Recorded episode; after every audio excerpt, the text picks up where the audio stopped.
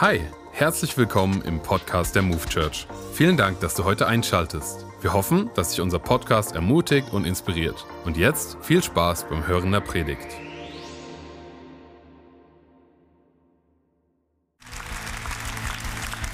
Wow. Hey, ich bin begeistert. Wisst ihr warum? Weil wir eine große Move Church Familie haben, die heute Morgen hier zusammenkommt. Und ich war jetzt die letzten zwei Tage, die letzten 48 Stunden auf einer Partymeile, einer Move Church Partymeile. Okay, das erste war, wir hatten ähm, unsere Mitarbeiter, die hier angestellt sind, mit ihren Frauen bei uns ähm, am Freitag. Ja, und Männer natürlich. Ja, natürlich, natürlich, natürlich und Männer. Und gestern hatten wir ein Treffen von denen, die nicht mehr ins Basement gehen und schon ein paar mehr Falten haben. Ja, wir haben uns hier getroffen, wir haben eine gute Zeit gehabt und es ist einfach schön, Familie zu haben. Es ist schön, dass ihr heute hier dabei seid und ich glaube auch, dass Gott etwas Gutes hat für uns. Das Thema heute ähm, möchte ich einfach benennen ähm, mit Lebenssturmlektionen. Lebenssturmlektionen. Es gibt Lektionen, die aus den Lebensstürmen ähm, rausdestillieren können. Okay? Ähm, fangen wir mal so an. Stell dir mal vor, wenn du, wenn du eine, eine Zahnpastatube drückst, dann kommt ja etwas raus, was du vorher nicht gesehen hast. Und so ist es auch im Leben von uns Menschen. Wenn die Stürme kommen, wenn es ein, wenn es ein Sturm ist, der, der, der deine Ehe auseinanderhaut, wenn es ein Sturm ist, ein, ein Druck oder wir, wir reden jetzt von explodierenden Strompreisen, die wir haben und von Firmenkollapsen und äh, Pleiten und Kriegsgefahren und Bauernproteste und, und, und. So viele Dinge, die laufen. So viele Stürme, die da sind. Aber weißt du, was für mich entscheidend ist? Zu wissen, wir werden durch Stürme gehen. Das ist eine Realität des Lebens. Äh, es ist nicht die Frage, kommen sie? Die Frage ist, wie reagieren wir drauf? Okay? Wie reagieren wir drauf? Welche Sichtweise ist hilfreich? Und ähm, lasst uns das Gute hinter den Stürmen sozusagen erkennen. Und was macht man, wenn man über Stürme predigt? Man muss eine Sturmgeschichte hier lesen. Und ich lese euch die klassische Sturmgeschichte vor. Ähm, sie steht in Matthäus 14. Da heißt es, nun drängte Jesus die Jünger, pass auf, das erste ist, wenn er sie drängt, hat er was vor, ja, muss man sich schon auffällig. Nun drängte Jesus die Jünger unverzüglich ins Boot zu steigen und ihm ans andere Ufer vorauszufahren. Er wollte inzwischen die Leute entlassen, damit sie nach Hause gehen können. Und das als das geschehen war, stieg er auf einen Berg, um ungestört beten zu können. Spät am Abend war er noch dort, ganz allein. Das Boot befand sich schon weit draußen auf der See und hatte schweren, mit schweren Winden zu kämpfen und starken Gegenwind. Gegen Ende der Nacht kam Jesus zu den Jüngern, er ging auf dem See. Und als sie ihn im Wasser gehen sahen, wurden sie von Furcht gepackt. Es ist ein Gespenst, schrien sie vor Angst. Aber Jesus sprach, erschreckt nicht, ich bin's, ihr braucht euch nicht zu fürchten. Hey, du bist in einem Tornado.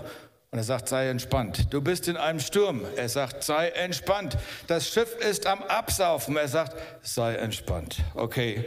Und jetzt geht's weiter. Da sagte Petrus, Herr, wenn du es bist, dann befiehl mir, auf dem Wasser zu dir zu kommen. Komm, sagte Jesus. Petrus stieg aus dem Boot und ging auf dem Wasser zu Jesus. Verstehst du, hier steht nicht, Petrus stieg aus dem kleinen Schlauchboot. Das war ein richtiges Boot, okay? Da waren mindestens zwölf Jünger drin, da waren gut gebaute, kernige Jungs drin. Das war nichts Kleines. So, das nächste Mal, wenn du für ein Boot betest, okay, lass mich eins sagen, je größer das Boot, umso größer der Sturm. Je größer die Segnung in deinem Leben, umso größer der Druck und umso mehr Kapazität brauchst du auch, den Segen zu verwalten und zu handeln. Jetzt gehen wir mal weiter. Ähm, also er merkt, dass er singt. Herr, schrie er, errette mich.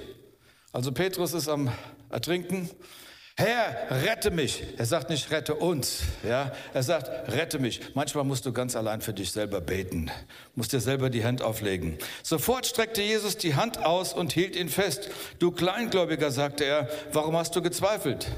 Dann stiegen beide ins Boot und der Sturm legte sich.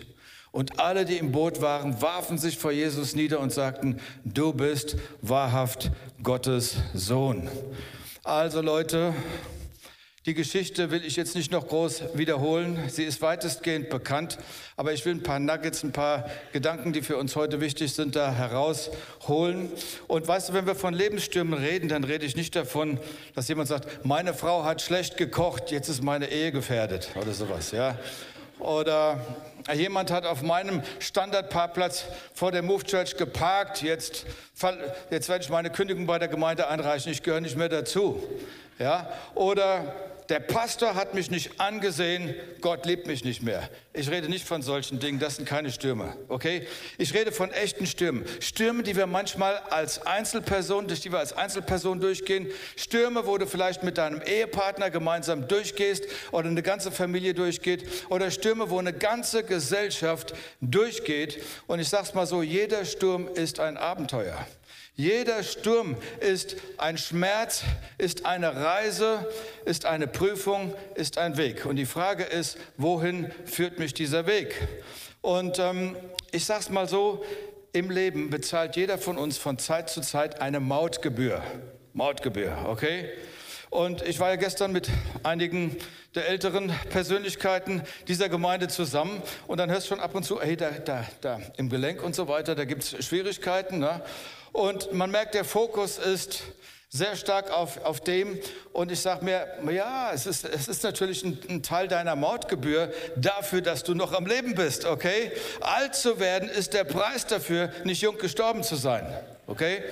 Und ähm, so von daher, jeder von uns, jeder von uns freut sich, wenn die Kinder mal durch sind. Wer hat die Kinder schon durchgebracht und du hast den ganzen Erziehungsstress nicht mehr? Hey, das ist so gut, weil du hast deine Mautgebühr schon bezahlt, verstehst du? Das hat geklappt, das waren so viel Nerven, so viel Schweiß, der da reingeflossen ist. Aber weißt du, was ist, wenn die Dinge dann wirklich brechen im Leben? Was ist, wenn zum Beispiel ich meinen Arm breche? Der, die Gebühren, die ich bezahle, sind der Schmerz. Aber an der Stelle, wo es gebrochen ist, bildet sich Knochendichte. Die Mediziner sagen Ossifikation. Ja, da kommt richtig was. Und an der Stelle wird es niemals brechen. Das ist, was Paulus sagt. Wenn ich schwach bin, dann bin ich stark.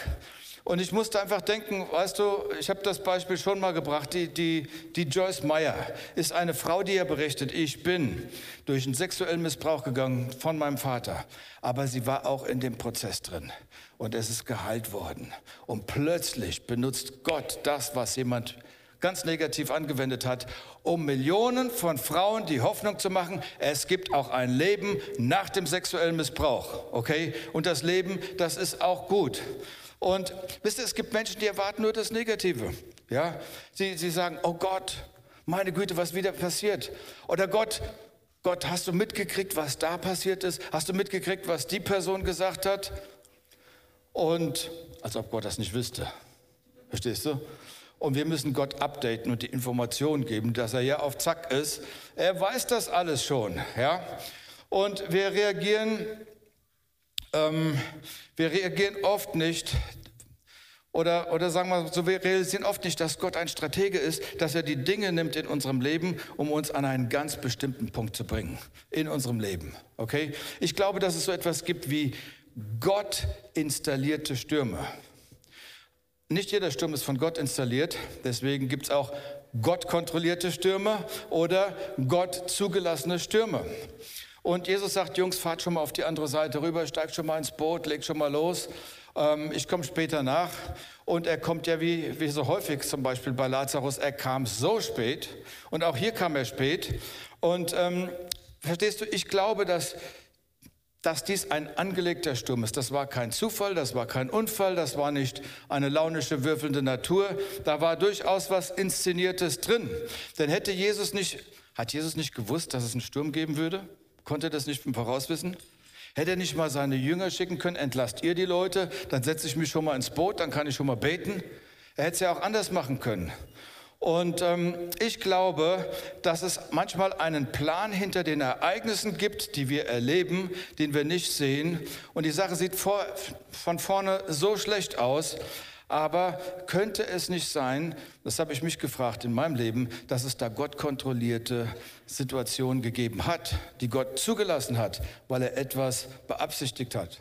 Und wenn du dein Leben reflektierst, ich glaube, der eine oder andere wird die gleiche Erkenntnis haben. Und immer wenn Gott etwas inszeniert, dann hat er etwas im Schilde, dann bewegt er uns in eine bestimmte Richtung. Und denk mal an Josef. Josef kriegt einen Traum, Josef kriegt eine innere Ausrichtung, aber alles läuft total entgegengesetzt. Ich meine, das letzte Mal hatte Jesus den Sturm gestillt, hat er ganz anders gemacht, hätte er ja wieder machen können. Aber er macht es nicht.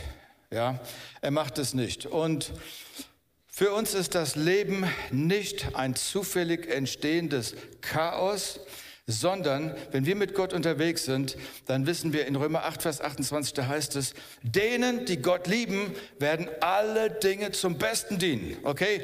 Es fühlt sich nicht alles gut an, aber es wird am Ende zum Besten dienen. Okay? Und ich werde eine große Lernkurve haben. Weißt du, dass Gott einen Judas benutzte und mit Judas mehr gemacht hat wie Petrus, Paulus und all die anderen Jünger zusammen? Ja? Er verriet Jesus, weil Gott es offensichtlich zugelassen hatte. Und weil Gott auch einen Plan verfolgt hat. Denn wenn, wenn er Jesus nicht verraten hätte, hätte es das Kreuz nicht gegeben. Hätte es das Kreuz nicht gegeben, hätte es keine Auferstehung gegeben. Wenn es keine Auferstehung gegeben hätte, hätte es keine Vergebung der Sünden gegeben. Würde es für dich und mich kein ewiges Leben geben. Und, und das wäre doch dramatisch. So, der Dienst von Judas war es, Jesus zu verraten. Und es gibt im Leben von einem jeden von uns Menschen, die böse sind. Aber was wir mal verstehen müssen, ist, dass Gott sie gebrauchen kann, um uns in die richtige Richtung zu pushen. Und in Matthäus 26, 23, da heißt es, da sagt Jesus, er ist mit Judas, Judas im Gespräch und da sagt er, der mit mir die Hand in die Schüssel taucht, der wird mich verraten. Da antwortete Judas, Rabbi, doch nicht ich. Und er spricht zu ihm, du sagtest, du sagst es, geh hin, tu es bald. Also Gott benutzt sogar die negativen Absichten anderer Menschen, um uns in die Position zu bringen. Lass mich mal ein paar Beispiele bringen. Das erste Beispiel, was mir einfällt, ist Josef. Ja, seine bösen, gemeinen Brüder helfen ihm. Die, die, die Frau von Potiphar, ähm, sie alle unterstützen ihm, genau in den Ort seiner Bestimmung zu kommen. Du kannst dir David anschauen. David hat etwas, hat einen Widerstand, aber dieser Widerstand heißt Goliath und Goliath befördert ihn auf den nächsten Level. Und alle sagen ja, denken immer, mit Goliath ist es vorbei. Weißt du, Goliath war ja nur der Anfang seiner Kämpfe. Der eigentliche Kampf kam danach, weil Saul ihn verfolgt hat, 13 Jahre, verstehst du, gescheucht hat ähm, äh, durch die ganze Landschaft. Also es war eine, eine große Herausforderung. Und ähm, wir wissen aber, dass denen, die Gott lieben, alle Dinge zum Besten dienen. Ich glaube, dass wenn, wenn wir David hier interviewen würden, würde er das unterschreiben. Er wird sagen, egal was damals alles passiert ist, ich kann nur eins sagen, alles dient zum Besten. Und das hat mir nicht geschadet, ja. Und ähm, manchmal bist du wie all diese Personen in einer ausweglosen Situation und sagst, hier kann nur noch Gott helfen. Wenn er nicht eingreift, okay, und er greift ein. Und Weißt du, manchmal lässt er zu, dass eine Tür verschlossen ist. Weißt du warum?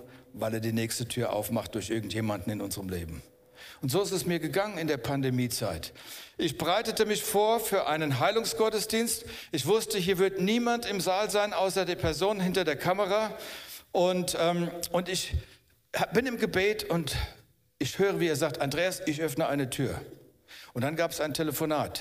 Und jemand sagt, wir wollen das, was du da aufnimmst, dass es ausgestrahlt wird in Pakistan. Okay? So eine Tür war irgendwie verschlossen, aber Gott öffnet eine andere Tür und der Rest ist Geschichte. Ja? Und das ist der Grund, warum wir Gott danken dürfen. Hey, Gott, ich danke dir, dass du die Tür verschlossen hast, weil ich habe ein tiefes Vertrauen, du wirst die nächste Tür öffnen.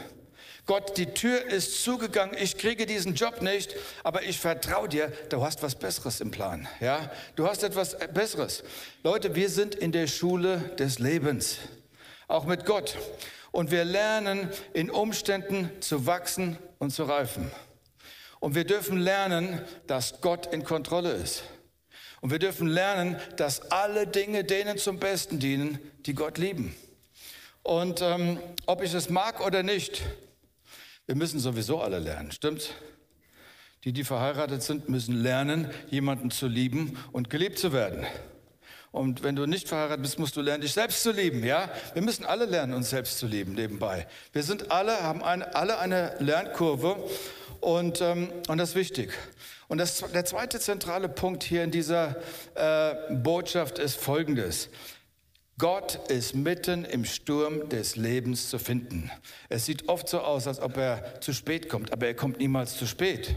Ja, weißt du, sie haben ihn erlebt, wie er die Kranken geheilt hat. Sie haben erlebt, wie er Wasser in Wein verwandelt hat. Sie haben erlebt, wie er blinde Augen geöffnet hat. Sie haben seine tollen Predigten erlebt. Aber dass Jesus auch mitten im Sturm meines Lebens ist, wow. Und da ist er.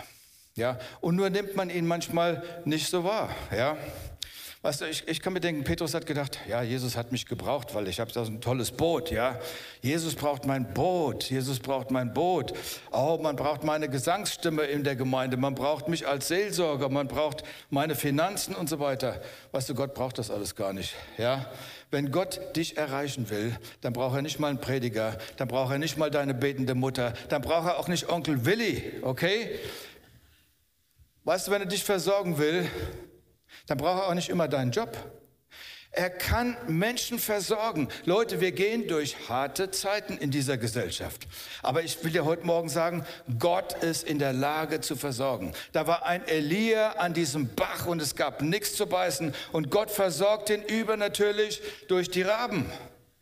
Das Volk Israel war in einem Sturm, war, die waren in einem großen Sturm, großen Auseinandersetzungen drin. Das ganze Ding 40 Jahre lang. Aber was haben sie erlebt? 40 Jahre lang Versorgung. Und lass mich eins sagen, wir gehen gesellschaftlich in herausfordernde Zeiten rein. Aber ich sage dir eins, Gott ist Jahwe Jire, unser Versorger. Und du musst es glauben.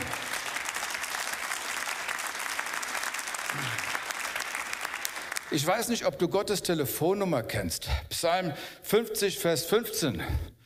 Rufe mich an in der Not, so will ich dich erretten und du sollst mich preisen. Okay. Ähm, okay, du rufst ihn an. Okay. Du willst durch. Ich kann in diesem Moment Ihr Gespräch nicht annehmen. Okay.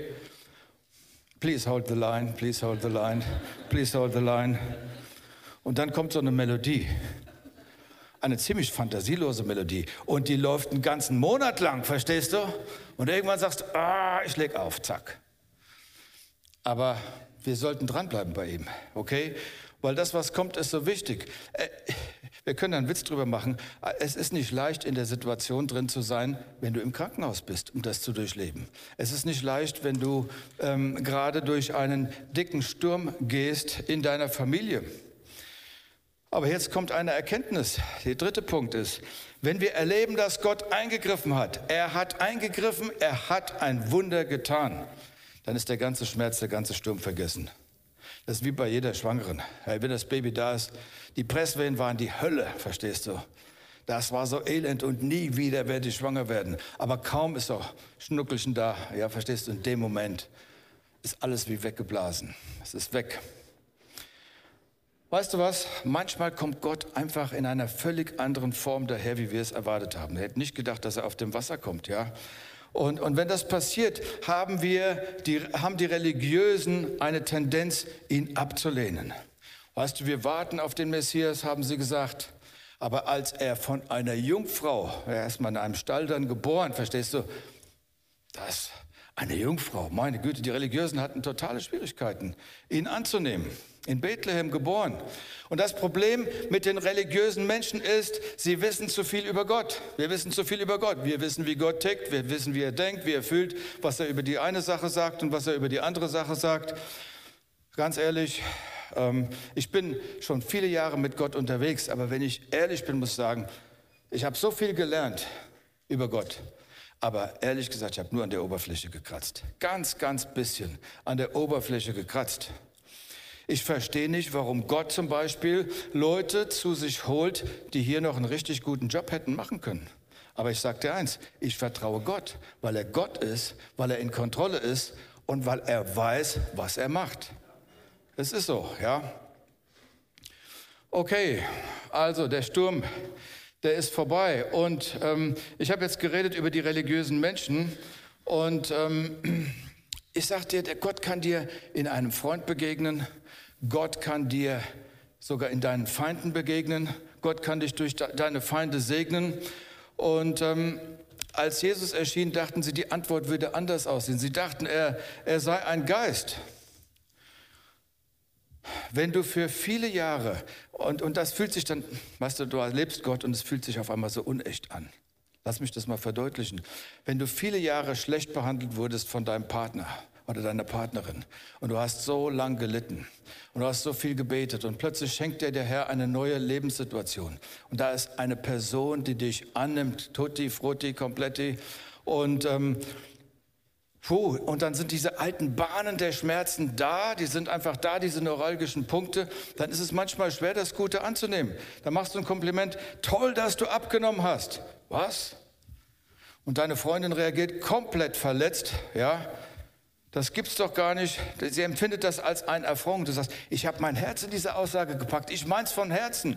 Aber alles, was sie gesehen hat, vorher warst du viel zu fett, ja? Und, und, und manchmal lehnen wir die, die Person ab, die die Person ist, die uns rettet. Und das ist Gott, okay? Das ist Gott.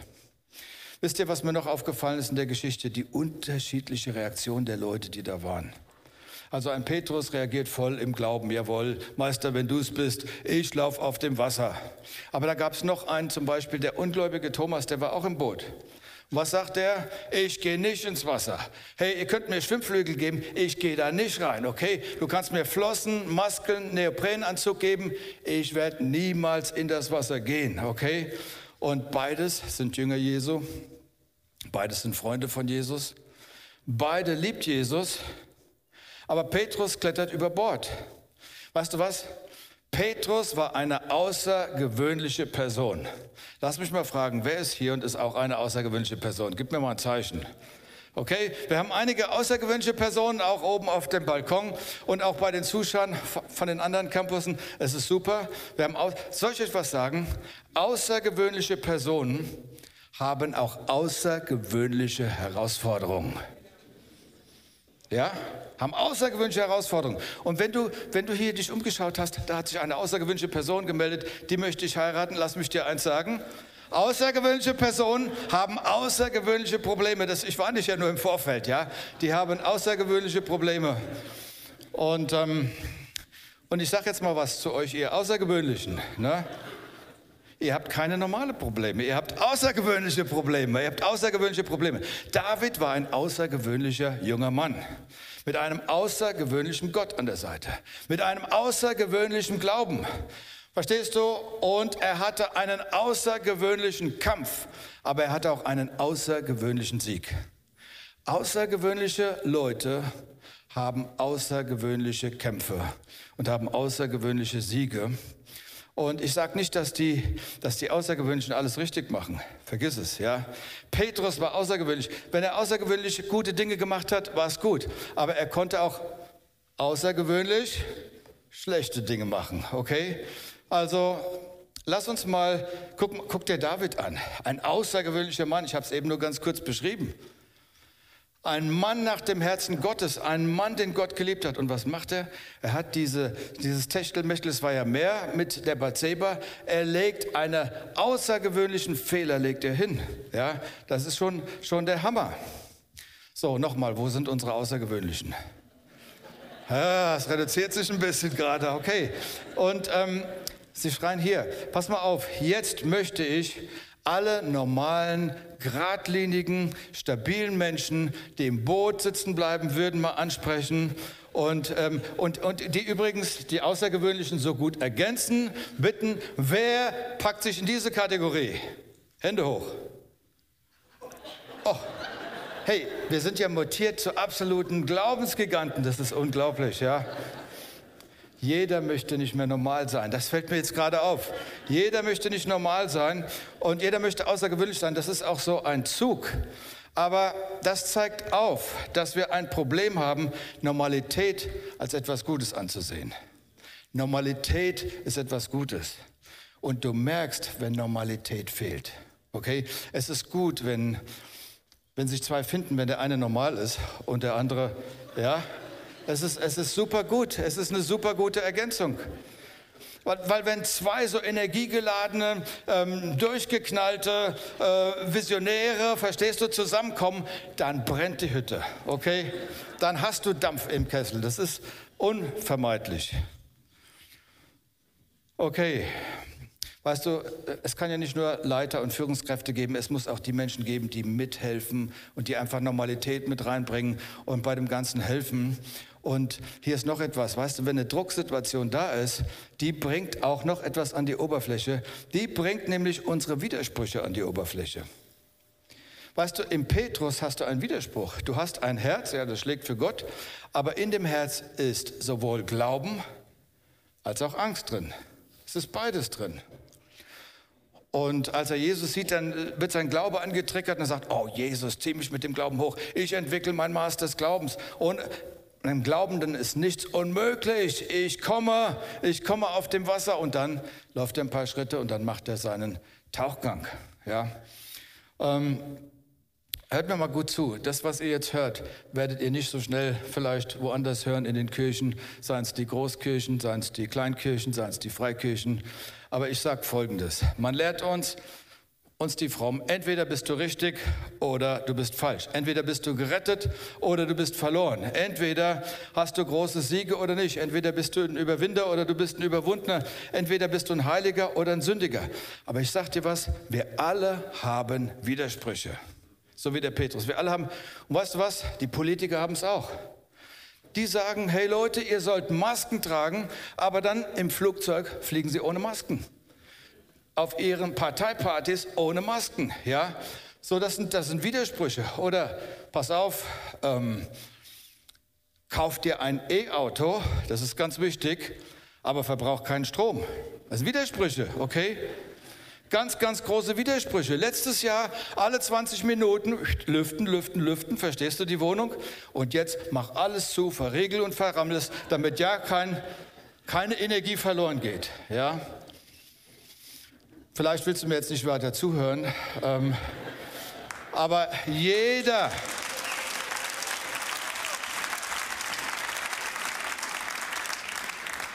jeder ist an irgendeinem Punkt verlogen. Und ich sage dir was, wir alle haben auf Leute gezeigt und haben gesagt, guck mal, was die gemacht haben. Und wir haben das selber auch gemacht. Okay? Da ist diese, ja, diese, diese Schizophrenie, diese, hm, dieser Widerspruch. Der Widerspruch ist da. Und weißt du, wenn wir, wenn wir den Widerspruch haben, ähm, Paulus hatte den Widerspruch in sich. Er sagt, was ich nicht tun will, das tue ich. Oh Gott, hilf mir bei meinem Widerspruch. Ja, wenn wir ehrlich sind, gehen wir so ran. So, wenn Eltern einen Widerspruch in sich tragen, dann merken das die Kinder und sie regen sich dann auf, wenn wir so tun, als ob wir perfekt sind. Okay? Das ist der Punkt. Aber wir müssen Ehrlich gesagt, wir müssen ihnen helfen, auch mit Menschen unterwegs zu sein, die Widersprüche haben. Denn du hast Widersprüche, ich habe Widersprüche. Selbst diese Predigt hat vielleicht ein paar Widersprüche. Ja, das kann auch sein. Und auf der einen Seite erscheinst du so erfolgreich und auf der anderen Seite so schwach. Auf der einen Seite sind wir so fröhlich und auf der anderen Seite manchmal so niedergeschlagen. Und du fragst dich, hey, feiern wir eine Hochzeit oder feiern wir heute eine Beerdigung? Ja, so, die, auf der einen Seite explodiert der Segen, passieren gute Dinge und auf der anderen Seite vegetiert und zerfällt so viel. Und ähm, so die Widersprüche, die Widersprüche, soll ich was sagen? Widersprüche machen das Eheleben manchmal so anstrengend. Weil wenn ich mit meinem Widerspruch zu dir komme und du mit deinem Widerspruch zu mir kommst, hey, dann kommen zwei Personen zu zwei Personen. Und was hast du da? Du hast richtig Dampf in der Hütte. Na? Und ähm, ich weiß nicht, ob du das Lied kennst, Just the Two of Us. Das reicht aus, ja. Aber da kommt manchmal viel, viel mehr zusammen. Aber das ist ein anderes Thema. Ähm, das Problem ist, dass wir häufig geistlich betrachtet nicht ehrlich sind und nicht transparent sind, weil wir einen, eine Kultur haben, eine religiöse Kultur mit dem ausgestreckten Zeigefinger und wir dürfen nur die Schokoladenseite präsentieren. Und das ist nicht gut. Das ist nicht gut, weil das verhindert die Heilung. Und kommen wir zum Petrus. Weißt du was? Der Petrus hatte den Glauben. Er hat einen riesigen Glauben, aber auch einen Zweifel dann im nächsten Moment. Und wisst ihr, wenn wir unterwegs sind, wir haben diese verschiedenen Kategorien, die ich da erwähnt habe, das ist alles richtig gut. Verschiedene Kategorien. Du hast die Leute, die im Glauben marschieren und dann einen Tauchgang machen. Hey, wenn sie im Glauben marschieren, dann betet einfach für sie. Und wenn sie abtauchen, redet nicht so viel Negatives über sie. Hey, wir alle haben Lektionen, Lebenssturmlektionen, die wir ergreifen dürfen. Amen. Amen.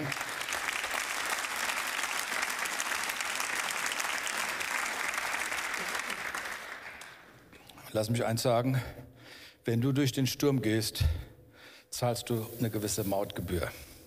Stimmt's? Wir zahlen. Wir zahlen natürlich auch ein bisschen ein, aber weißt du, es könnte es nicht sein, dass der Sturm, durch den du gerade gehst, ein Gott zugelassener Sturm ist? Ein Gott kontrollierter Sturm?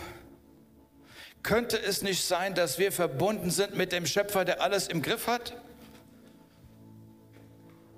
Könnte es nicht sein, dass er uns in dieser Zeit, durch die wir durchgehen, und ich rede über morgen und übermorgen, dass er uns versorgen wird? Er ist ein Gott, der uns begleitet.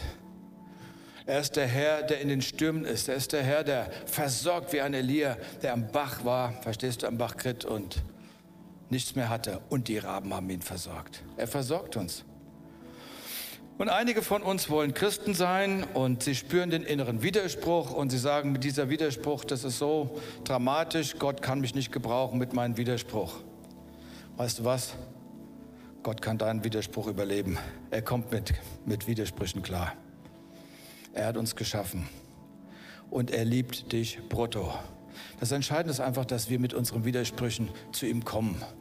Und wenn wir was erkannt haben, dass wir es einfach verändern. Da ist einfach der Weg. Einfach ganz ehrlich, oh Gott, ich habe Widersprüche. Deswegen möchte ich nicht so viel mit Fingern auf anderen zeigen, weil es zeigen immer noch ein paar in meine Richtung. Ja, das ist das Splitterbalkenprinzip. Ja, was siehst du? Die Probleme bei den anderen. Oh Gott, ich habe Probleme selber. Ich brauche deine Gnade. Ich brauche dich zum Überleben. Ich brauche dich in meinen Stürmen. Ich brauche dich für meine Kämpfe. Ich brauche dich für meine Traumata. Ich brauche dich. Weißt du, und wir, wir alle haben mit Widersprüchen zu kämpfen. Wir lachen an der Stelle, wo wir nicht lachen sollten. Verstehst du? Und wir, wir weinen an der Stelle, wo wir lachen sollten. Ja? An der Stelle, wo wir beten sollten, sind wir aktiv. Wir haben alle Widersprüche, kleine Widersprüche, die ich jetzt gerade bringe, aber wir haben auch die großen Widersprüche. Aber glaub mir eins, Gott kennt uns, Gott kennt die Widersprüche und er hat einen Plan für den Sturm deines Lebens. Und ergreife, ergreife die Partnerschaft mit ihm. Weißt das Beste, was du in diesen Tagen haben kannst? Und ich prophezei es, die Kirchen werden sich noch füllen mit Menschen weil der Sturm da draußen bewirkt eins, dass sie nach Antworten schreien. Und du und ich, wir haben eine Antwort. Ich bin nicht allein im Sturm. Ich laufe durch den Sturm. Ich laufe, ich bin in dem Wasser drin und er läuft neben mir. Und das ist die Lektion, die wir erkennen dürfen. Das, was wir ergreifen dürfen. Gott ist so gut. Ich bin so glücklich, euch sagen zu können, er ist der Gott der Stürme und er kontrolliert deinen Sturm. Hab keine Panik. Vertrau auf ihn. Denn wenn du über deinen Sturm meditierst, wirst du absaufen wie Petrus. Schaust du auf Gott und seine Größe, wird der Glauben in dir aufsteigen. Du sagst, mit meinem Gott kann ich über Mauern springen, mit meinem Gott kann ich durch Stürme durchgehen. Lass uns mal für einen Moment kurz die Augen schließen. Und mein, mein, mein Herzensanliegen ist, dass wir wirklich eine Gemeinde sind, die nicht äh, so religiös ist, sondern dass wir einfach ganz ehrlich vom Herzen sagen, ja, ich bin nicht perfekt. Weißt du, manchmal ist es so, dass du hast, kommt jemand neu in die Gemeinde rein und hat so viele schlimme Dinge erlebt und hat noch so viele schlimme Dinge gemacht. Und Menschen wollen, dass sie in 20 Minuten da sind, wofür sie 20 Jahre gebraucht haben. Ich wünsche mir, dass wir eine Barmherzigkeit haben für die Menschen, weil wir alle haben unsere Widersprüche. Wir alle brauchen den Herrn. Und jetzt möchte ich einfach für all diejenigen, die sagen, ich möchte eine ganz persönliche Beziehung aufbauen zu diesem Gott. Ich möchte nicht allein durch die Stürme meines Lebens gehen. Ich bin lang genug allein gewesen in den Stürmen. Weißt du, man kann verheiratet sein und kannst allein sein. Du kannst äh, herausfordernde Situationen im Leben haben, du bist alleine. Aber was den riesigen Unterschied macht, ist, wenn du Gott als deinen Partner hast wenn du den Sturmkontrolleur, wenn du den Hirnregulator, wenn du den Heiler, wenn du das ewige Leben in dein Lebensboot reinholst, dann geschehen Wunder. Dann werden auch Stürme gestillt, weil er weiß, wie das geht. Und ich lade dich ein, wenn du sagst, das möchte ich, ich möchte eine persönliche, lebendige Beziehung zu Gott haben, der in mein Leben kommt. Dass er in mein Leben kommt. Ich möchte einen Bund mit ihm schließen, damit ich für den Rest meines Lebens hier auf Erden mit ihm durchgehe und dann in der Ewigkeit auch bei ihm an, ankomme.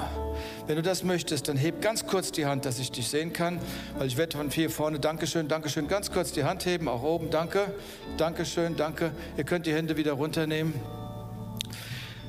Das ist der innere Schrei Gott. Ich möchte diesen Bund mit dir schließen. Und lasst uns alle gemeinsam beten. Und ich, ich, ich erleichtere es, indem ich es vorformuliere. Und ihr könnt mir nachsprechen. Herr Jesus Christus, komm in mein Leben. Still die Stürme in meinem Leben. Bring deinen Frieden in mein Leben. Ich lade dich ein, werde mein Partner werde mein Freund. Vergib mir all meine Schuld. Danke, dass du einen Preis auch für meine Widersprüche gezahlt hast. Ich ergreife deine Gnade. Ich ergreife das ewige Leben. Und ich bekenne mit meinem Mund vor der sichtbaren und der unsichtbaren Welt, du bist mein Gott und ich bin dein Kind von heute an bis in alle Ewigkeit haben wir eine Beziehung. Amen. Amen. Amen. Danke, dass du dir heute eine unserer Predigten angehört hast. Wenn dich die Botschaft angesprochen hat und du eine persönliche Beziehung mit Gott gestartet hast, sagen wir herzlichen Glückwunsch zur besten Entscheidung deines Lebens. Wir möchten dir die Möglichkeit geben, mit uns in Kontakt zu treten und dir dabei helfen, deine nächsten Schritte in deinem Leben als Christ zu gehen. Melde dich dazu einfach auf der Seite hallo.movechurch.de. Wir freuen uns auf den Kontakt mit dir. Und wenn dir das, was du heute gehört hast, gefallen hat, abonniere doch unseren Kanal oder teile diese Folge mit Freunden und rate unseren Podcast. Noch mehr Content und weitere Informationen zu uns als Move Church bekommst du entweder auf movechurch.de oder unseren Social Media Kanälen. Danke fürs Reinhören und bis demnächst. Vielleicht vor Ort in einem unserer Gottesdienste oder wieder hier im Podcast.